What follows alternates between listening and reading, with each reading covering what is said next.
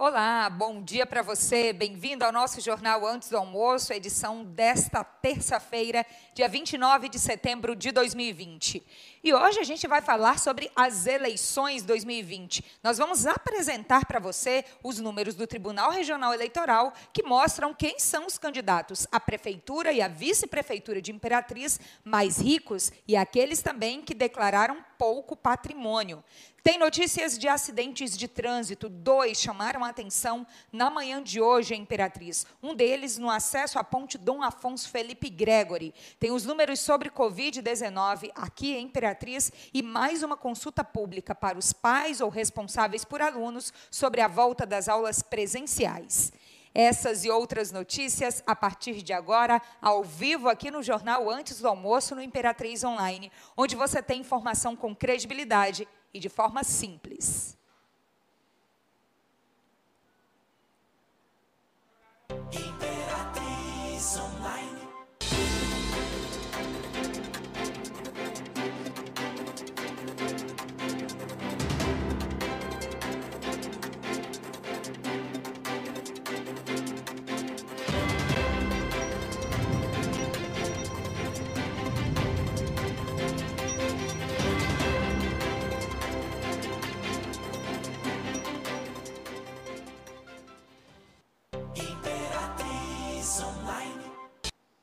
Começamos então o nosso jornal antes do almoço de hoje, terça-feira, já agradecendo a você que já começou e está ligadinho, acompanhando a nossa live aqui, o nosso jornal, neste momento ao vivo, no Instagram, no Facebook, no site imperatriz.online e também no nosso canal no YouTube. Compartilhe a nossa live com a sua família, com os seus amigos, para todo mundo ficar bem informado sobre os principais acontecimentos do dia aqui em Imperatriz e também na região tocantina, no estado do Maranhão.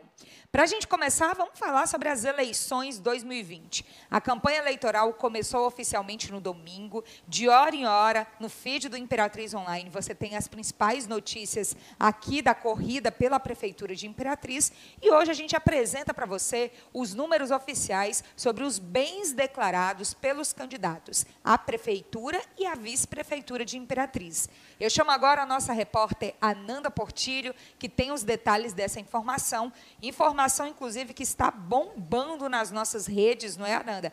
Quais são os detalhes pela ordem de valores declarados? Oi, Mônica, bom dia, bom dia ao nosso seguidor. Pois é, Mônica, como é previsto em lei, os candidatos precisam declarar ao Tribunal Superior Eleitoral todos os seus bens, né, para que o tribunal consiga fazer um levantamento mais preciso. Dos candidatos à prefeitura de Imperatriz, quem declarou a maior quantidade de bens, né, maior valor de bens, foi o candidato do PCdoB, o Marco Aurélio, com R$ 2.582.762,57 Em segundo lugar, aparece o candidato do Podemos, Daniel Fim, com R$ 1.142.389,71. Em terceiro lugar, aparece o candidato do PRTB, Daniel Vieira, com R$ 845.085,96. É, Manuel Garimpeiro, do PMB, aparece em quarto lugar, com 620 mil reais declarados. Em quinto lugar, aparece Sebastião Madeira, do PSDB, com 473 mil reais declarados. Em sexto lugar, aparece o atual prefeito de Imperatriz, candidato pelo DEM, Assis Ramos, com 356 mil reais de bens declarados ao TSE. E o Marques aparece em sétimo lugar, é candidato do PP, com 280 mil reais declarados ao TSE. Em oitavo lugar, aparece o pastor Laércio, do PSL, com um volume de bens de 90 mil reais. Em nono lugar, aparece Aloysio Melo, do PSOL, com 25 mil reais declarados. Já o candidato do PCdoB, Sandro Ricardo, aparece em décimo lugar, com 5 mil reais declarados. Quem ficou em último lugar, né, é a candidata Mariana Carvalho, do PSC, com R$ 1.500 declarados. Mônica. Bom, esses números de declaração estão causando muitos comentários na nossa postagem. Se você ainda não deixou sua opinião, vai lá e opina. Já está no feed, no Facebook, no Instagram, também no Twitter, para você compartilhar essa informação, já que é muito importante. Porque, lembrando, gente, esses números não saíram aqui do Imperatriz Online. Eles estão disponíveis no site do Tribunal Superior Eleitoral e eles foram declarados propriamente pelos candidatos. E aí tem gente dividindo as opiniões, dizendo que alguém está beneficiado ou não pelos dados. Bom, foram declarações dos candidatos. A gente está reproduzindo essa informação para você, como é nossa obrigação. Vai lá e opina também. E a gente também quer a sua opinião sobre os dados declarados pelos candidatos à vice-prefeitura, já que eles compõem a chapa, e também é muito importante analisar esses candidatos na hora de escolher para quem você vai votar. Essa postagem daqui a pouquinho também vai sair em todas as nossas redes, mas a gente já adianta agora, não é, Ananda? Quais são os dados, então, dos candidatos a vice? Pois é, Mônica, ficar de olho também nos vice, nos vice candidatos a vice, né, dessas Isso. chapas também é importante, e eles também fazem essa declaração ao Tribunal Superior Eleitoral. Dos candidatos a vice e Imperatriz, né, o que mais declarou bens foi Carlos Lucena, que é vice do Daniel Fim, que declarou R$ 1.908.709,29. Em segundo lugar, aparece o Sargento Goya, que é vice de Daniel Vieira, com 970.150 reais declarados. Rose Vicentini, é, vice, é, candidata à vice-prefeitura e com Marco Aurélio, declarou 883 mil reais. Doutora Graça, que é vice do pastor Laércio, declarou 789 mil reais, 880, desculpa, 789.880 reais e centavos. Cláudio Serafim, que é vice da Mariana Carvalho, declarou 432 mil reais e ainda quatro centavos. Alcemir da Conceição, que é vice de Assis Ramos, declarou 335 mil. A pastora Vanessa, vice do Madeira, declarou 150 mil reais em bens ao TSE. Brasmar, que é vice do Hildon, declarou 147.647 reais. Charlel Maciel, é, que é vice aí na chapa do Aloísio, declarou 65 mil reais. Franklin da Costa, que é vice do Sandro, declarou zero reais. Disse que não tem nenhum bem, Mônica. Ok. Então, seguimos agora. Tivemos a apresentação de todos já. Volta, por favor. Isso. Tivemos a apresentação de todos os candidatos à vice-prefeitura de Imperatriz também. E essa postagem já está na, nas nossas redes. Vai lá, curte, compartilha e também comenta a sua opinião sobre essas declarações. Isso tudo é muito importante na hora de decidir para quem você vai votar, obviamente. Toda a informação durante uma campanha eleitoral, informação que é oficial, no caso essa, do Tribunal Superior Eleitoral, ela é válida e é importante sim. Agora, mudando um pouco de assunto, saindo das eleições de 2020 para o trânsito, dois acidentes chamaram a atenção hoje pela manhã, não é, Ananda? Em um deles, mais uma vez, um motorista com sinais claros de embriaguez causou dois acidentes, não é isso? Pois é, Mônica, em um movimento, na verdade, muito parecido com aquele outro acidente que a gente noticiou. De acordo com informações aí dos órgãos competentes, esse homem também estacionou o carro, dormiu no carro e, quando acordou, ele acabou é, entrando no portão de uma casa e também batendo em um poste. A gente não tem pois. informação se alguém ficou ferido, por exemplo, mas aparentemente foram só danos materiais. Uma outra, um outro acidente também que aconteceu foi um tombamento ali próximo da rotatória da ponte ali que faz divisa né, com o Tocantins.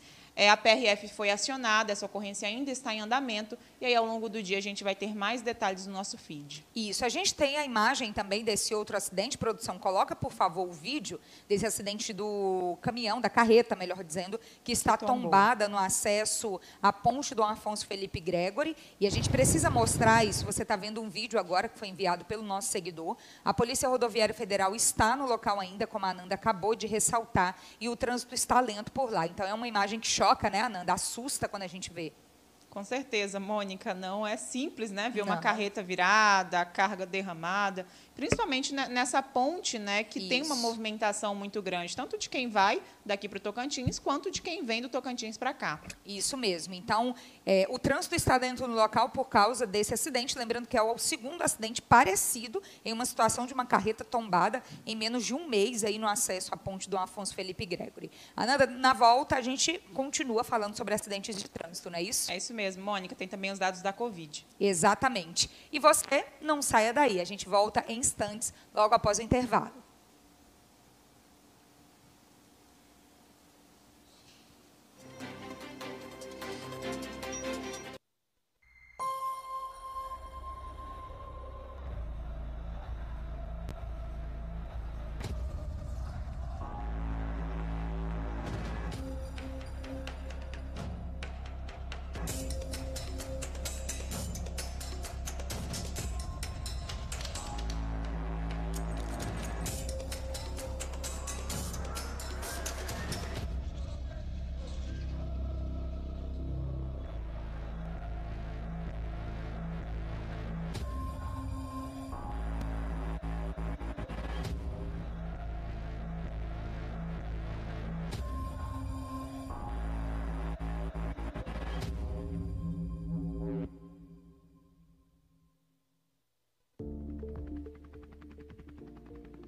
Imperatriz dá boas-vindas ao Medical Center, centro médico moderno e acessível. Todos os especialistas em um único lugar. Venha conhecer mais de 100 consultórios, 25 lojas, farmácia, estacionamento rotativo e privativo, laboratório, praça de alimentação. Imperatriz Medical Center. Visite-nos! Estamos de volta com o nosso jornal antes do almoço desta terça-feira, agradecendo sempre a sua parceria e pedindo aquele alô especial para o seu bairro, para a sua cidade. Já diz para a gente por onde você está nos assistindo, em que local do Brasil e do mundo você está nos acompanhando, que daqui a pouquinho, no final desse bloco, a gente te manda o um alô especial.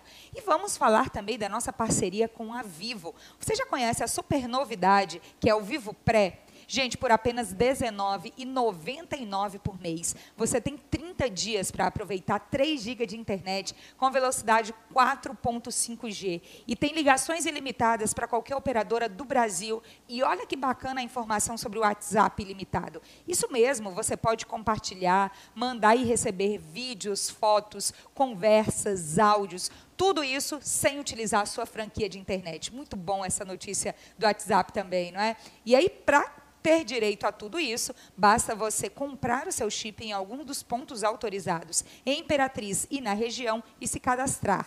Venha ser vivo. Continuamos então com as notícias aqui no nosso jornal antes do almoço. E agora, voltando a falar sobre acidentes de trânsito, eu chamo novamente a Ananda Portilho. Ananda, no final do último bloco, ou melhor, desse primeiro bloco do nosso jornal, agora há pouco a gente falou de dois acidentes na manhã de hoje. Mas agora a gente tem os números totais da Semana Nacional do Trânsito, que foi bem difícil aqui no Maranhão, não é? Com muitos acidentes graves. Pois é, Mônica, foi uma semana violenta, né? Porque a violência no trânsito ela também faz parte desses dados que a gente chama de violentos. Olha só, só nesse período da Semana Nacional do Trânsito, 12 pessoas morreram em acidentes na BR-010 em todo o Maranhão. Cinco delas morreram aqui na BR-010, próximo à Imperatriz. É importante a gente destacar, como a gente sempre vem destacando aqui, que a maior parte dos acidentes acontece com motociclistas nesses dados divulgados pela Polícia Rodoviária Federal, que contabiliza acidentes ocorridos na, nas BRs aqui do Maranhão, é, segundo a PRF, 85% das mortes foram de ocupantes de motocicletas. E, e, também relacionado a esse dado de motocicletas, foram 22 acidentes. E além de sete pessoas mortas, outras 23 ficaram feridas dados realmente preocupantes, viu, Mônica? Muito preocupantes. Era uma semana em que a prevenção dos acidentes, principalmente envolvendo motocicletas, era prioridade. E deu tudo errado, no caso, por causa dos números. Não deu errado na campanha de conscientização, porque essa sim foi efetuada em todo o Brasil, aqui em Imperatriz por meio da gestão municipal, nas rodovias federais por meio da Polícia Rodoviária Federal, mas deu tudo errado aí na consciência, muitas vezes, dos condutores que se envolveram ou que causaram aumentaram esses acidentes. Situação bem complicada para a gente pensar e analisar justamente em uma semana dedicada à conscientização. Agora, falando em consciência também, e é preciso tê-la, quando a gente fala sobre os números do Covid-19, quais são as atualizações, Ananda? Olha só, Mônica, de acordo com o último boletim divulgado pela Secretaria Municipal de Saúde, que se baseia em dados da plataforma estadual, em Imperatriz foram confirmados 40 novos casos do novo coronavírus, né? Foram casos aí confirmados e não registrados Sim. necessariamente. Desse total de 40, 16 foram de fato é, aconteceram essa, essa contaminação aconteceu no mês de setembro. Nesse mesmo período, a gente teve 26 pessoas que se recuperaram, conseguiram se curar da Covid e receberam Sim. alta do tratamento médico. Com esses novos números aí do novo boletim, Imperatriz vai para 213 casos ativos, ou seja, pessoas que estão em tratamento para a Covid-19 na rede pública ou na rede privada de saúde aqui da cidade. A gente também não teve nenhuma morte, nem confirmada e nem registrada no período de 24 horas. Imperatriz segue, desde o começo da pandemia, com 351 mortes. Mônica. Isso, voltando a explicar que a gente passa novamente da casa dos 200 casos, sendo que na semana passada a gente estava em torno de 89, 90 e poucos casos, ou seja, o número aumentou, praticamente dobrou em uma semana. Fica o alerta mais uma vez. E esse alerta é muito importante porque dele dependem, por exemplo, as aulas presenciais que vocês, seguidores, tanto cobram da gestão municipal e da gestão estadual, sempre que a gente fala, por exemplo, de algum evento festivo, de algum evento político. E aí muitos seguidores perguntam, né, Ananda, por que, que não voltam às aulas? Bom, você que é pai de aluno na rede estadual, você pode falar agora, porque tem mais uma consulta pública aberta. Quais são as informações?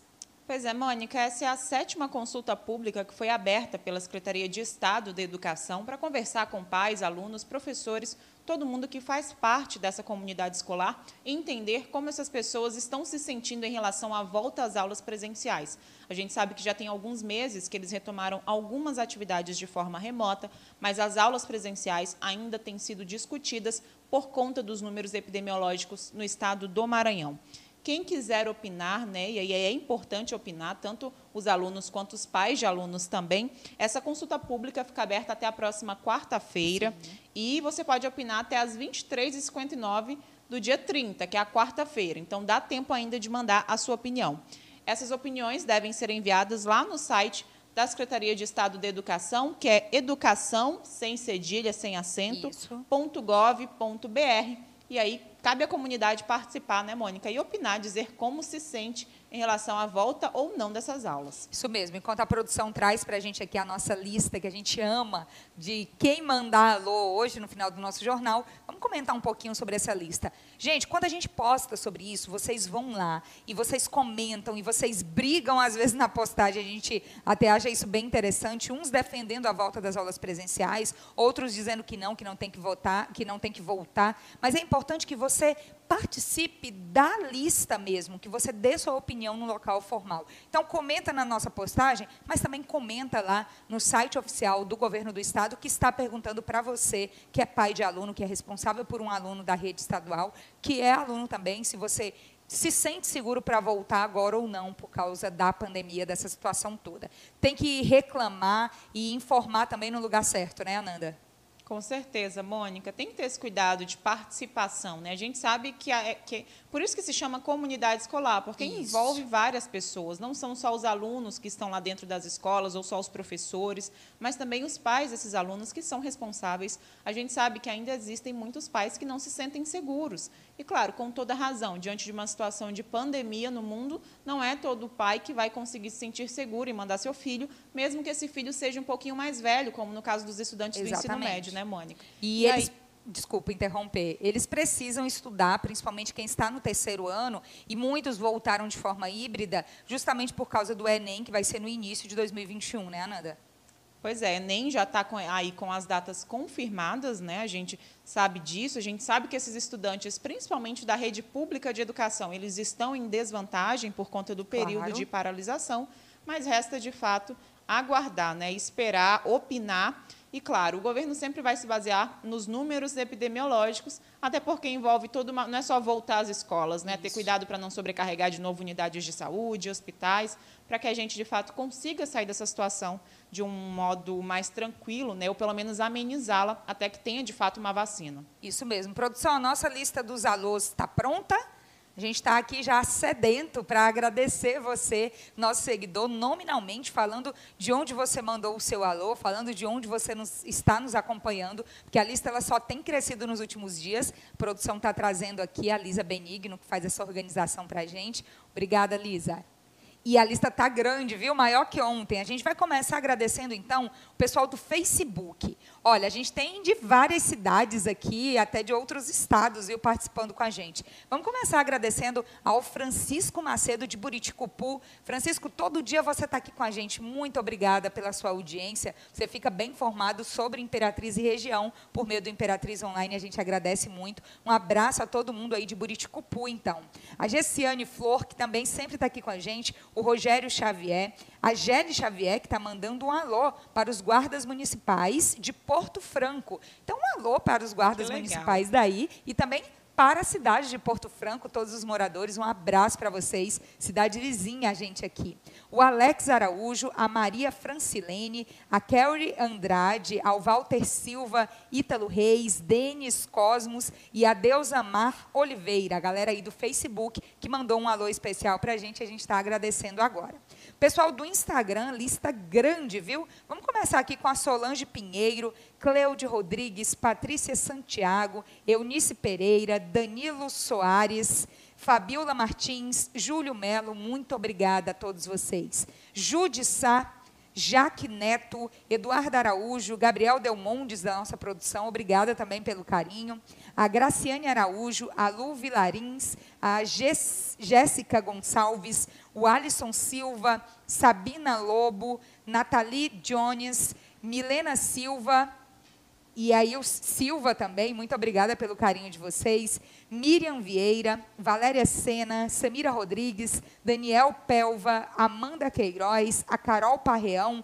Muito obrigada, gente. É, o Imperatriz Online é feito por vocês e para vocês. E tem mais gente para a gente agradecer aqui também no Instagram. A gente agradece especialmente também a Amanda Queiroz, a, já falei, a Carol Parreão também, Jonathan Reis, a Cris Araújo, Kisla Magalhães, Pedro Carlos, Josi Brandão, minha mãe, gente, minha mãe ligadíssima aqui no Antes do Almoço. Beijo, mãe, a senhora é demais, como sempre. Alessandra Costa, Natália Stephanie, Tereza Barros e tem mais gente no Instagram ligadíssimo na gente. A Lisa Benigno, nossa produtora, que sempre a gente fala o nome e agradece que é o trabalho. A Odenilson Costa, Letícia Stephanie, Gislaine Pereira, a Fernanda, o Roberto Wendes, Geiciel Melo e José Augusto também ligado aqui com a gente. Tem mais alô, produção?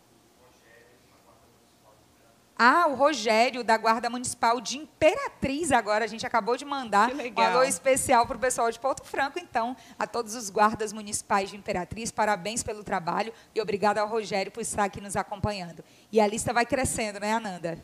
Claro, Mônica. A gente fica muito feliz. Um beijo, um abraço para todo mundo, para todas as cidades de vocês. É um prazer ter vocês conosco todos os dias aqui a partir das 11h30 da manhã. Isso mesmo, Ananda. Muito obrigada por hoje. A gente volta a se falar amanhã ao vivo aqui. Obrigada, Mônica. Um ótimo dia, uma ótima tarde para todo mundo. Amanhã a gente está de volta. Isso.